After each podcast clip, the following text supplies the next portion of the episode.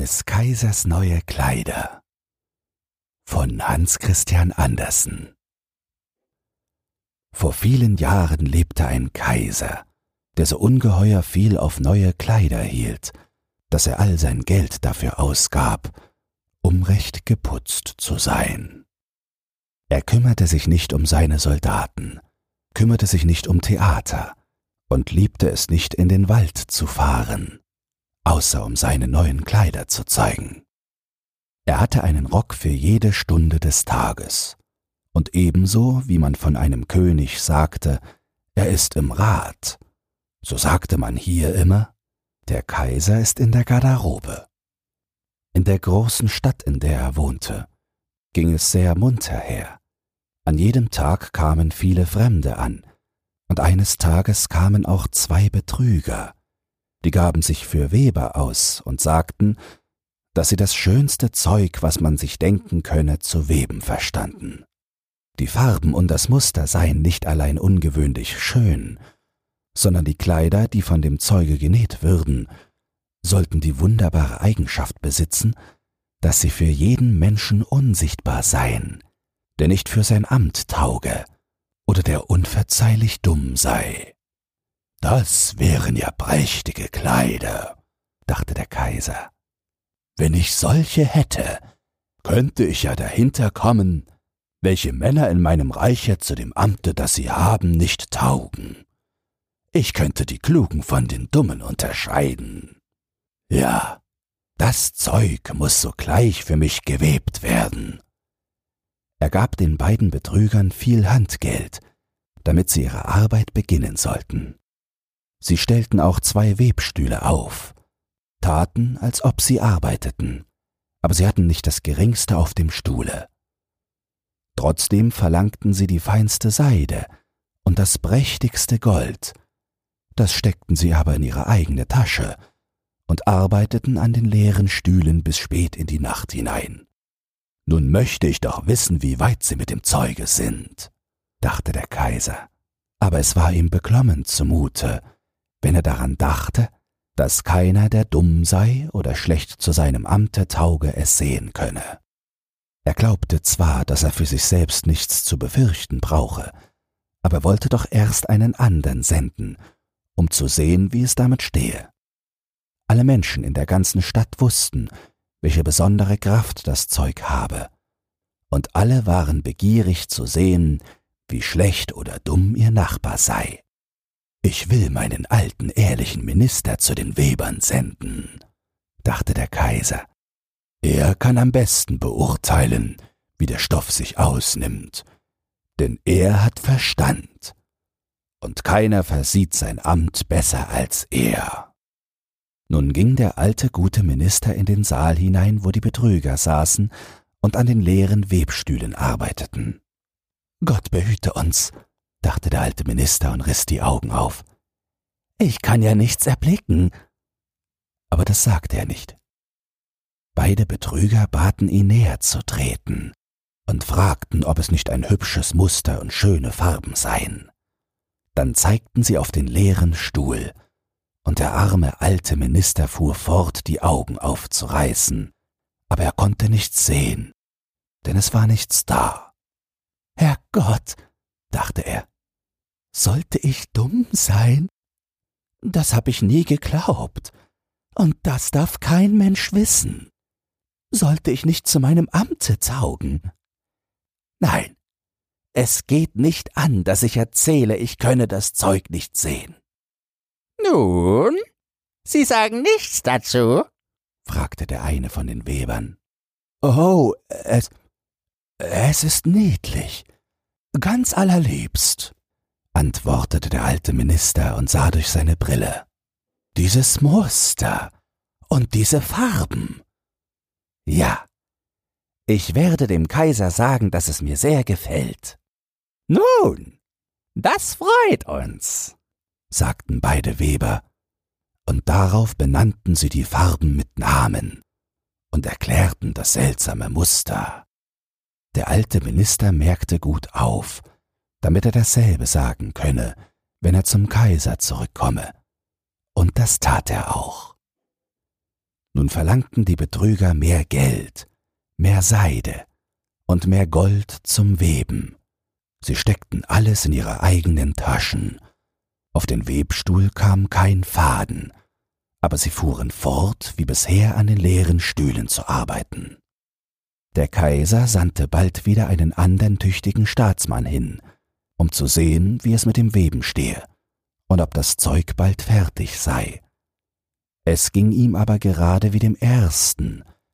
Er guckte und guckte, weil aber außer dem Webstuhl nichts da war, so konnte er nichts sehen. Ist das nicht ein ganz besonders prächtiges und hübsches Stück Zeug? fragten die beiden Betrüger und zeigten und erklärten das prächtige Muster, das gar nicht da war. Dumm bin ich nicht, dachte der Mann. Es ist also mein gutes Amt, zu dem ich nicht tauge. Das wäre seltsam genug, aber das muss man sich nicht merken lassen. Daher lobte er das Zeug, das er nicht sah, und versicherte ihnen seine Freude über die schönen Farben und das herrliche Muster. Ja, es ist ganz allerliebst, sagte er zum Kaiser. Alle Menschen in der Stadt sprachen von dem prächtigen Zeuge.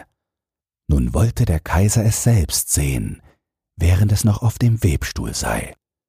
Mit einer ganzen Schar auserwählter Männer, unter denen auch die beiden ehrlichen Staatsmänner waren, die schon früher dagewesen, ging er zu den beiden listigen Betrügern hin, die nun aus allen Kräften webten, aber ohne Faser oder Faden. Ja, ist das nicht prächtig? sagten die beiden ehrlichen Staatsmänner. Wollen Eure Majestät sehen, welche Muster, welche Farben? Denn sie glaubten, dass die anderen das Zeug wohl sehen könnten. Was? dachte der Kaiser. Ich sehe gar nichts. Das ist ja erschrecklich. Bin ich dumm? Tauge ich nicht dazu, Kaiser zu sein? Das wäre das Schrecklichste, was mir begegnen könnte. Oh, es, es ist sehr hübsch, sagte er. Es hat meinen allerhöchsten Beifall. Und er nickte zufrieden und betrachtete den leeren Webstuhl. Er wollte nicht sagen, dass er nichts sehen könne. Das ganze Gefolge, was er mit sich hatte, sah und sah, aber es bekam nicht mehr heraus als die andern. Aber sie sagten gleich wie der Kaiser, Oh, das ist hübsch. Und sie rieten ihm, diese neuen prächtigen Kleider, das erste Mal bei dem großen Feste, das bevorstand, zu tragen. Es ist herrlich, niedlich, ausgezeichnet, ging es von Mund zu Mund und man schien allerseits innig erfreut darüber. Der Kaiser verlieh jedem der Betrüger ein Ritterkreuz, um es in das Knopfloch zu hängen, und den Titel Hofweber. Die ganze Nacht vor dem Morgen, an dem das Fest stattfinden sollte, waren die Betrüger auf und hatten sechzehn Lichter angezündet, damit man sie auch recht gut bei ihrer Arbeit beobachten konnte. Die Leute konnten sehen, dass sie stark beschäftigt waren, des Kaisers neue Kleider fertig zu machen. Sie taten, als ob sie das Zeug aus dem Webstuhl nähmen. Sie schnitten in die Luft mit großen Scheren. Sie nähten mit Nähnadeln ohne Faden und sagten zuletzt Sieh, nun sind die Kleider fertig. Der Kaiser mit seinen vornehmsten Beamten kam selbst und beide Betrüger hoben den einen Arm in die Höhe, gerade als ob sie etwas hielten, und sagten Seht, hier sind die Beinkleider, hier ist das Kleid, hier ist der Mantel und so weiter. Es ist so leicht wie Spinnwebe. Man sollte glauben, man habe nichts auf dem Körper, aber das ist gerade die Schönheit dabei. Ja, sagten alle Beamten, aber sie konnten nichts sehen, denn es war nichts da. Belieben Eure kaiserliche Majestät Ihre Kleider abzulegen, sagten die Betrüger. So wollen wir Ihnen die neuen hier vor dem großen Spiegel anziehen. Der Kaiser legte seine Kleider ab, und die Betrüger stellten sich, als ob sie ihm ein jedes Stück der neuen Kleider anzogen, die fertig genäht sein sollten, und der Kaiser wendete und drehte sich vor dem Spiegel. Ei, wie gut sie kleiden, wie herrlich sie sitzen, sagten alle.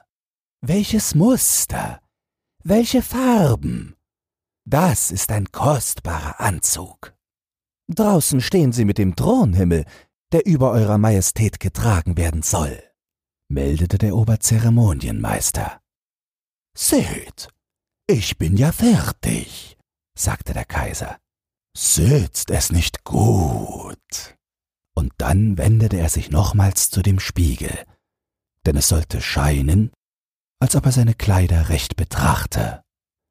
Die Kammerherren, die das Recht hatten, die Schleppe zu tragen, griffen mit den Händen gegen den Fußboden, als ob sie die Schleppe aufhöben.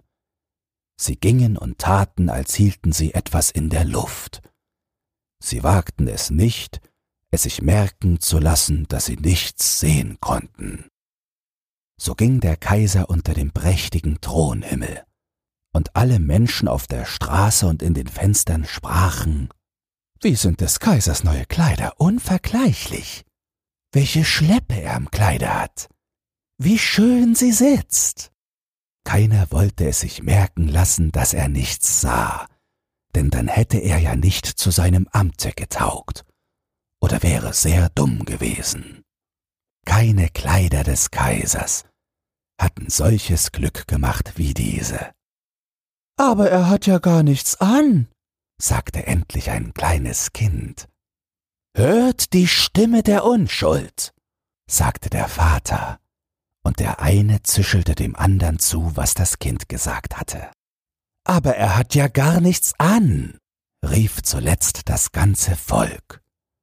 Das ergriff den Kaiser, denn das Volk schien ihm recht zu haben. Aber er dachte bei sich, nun muss ich aushalten. Und die Kammerherren gingen und trugen die Schleppe, die gar nicht da war. Wenn dir dieses Hörbuch gefallen hat, dann teile es oder lass eine Podcast-Bewertung da.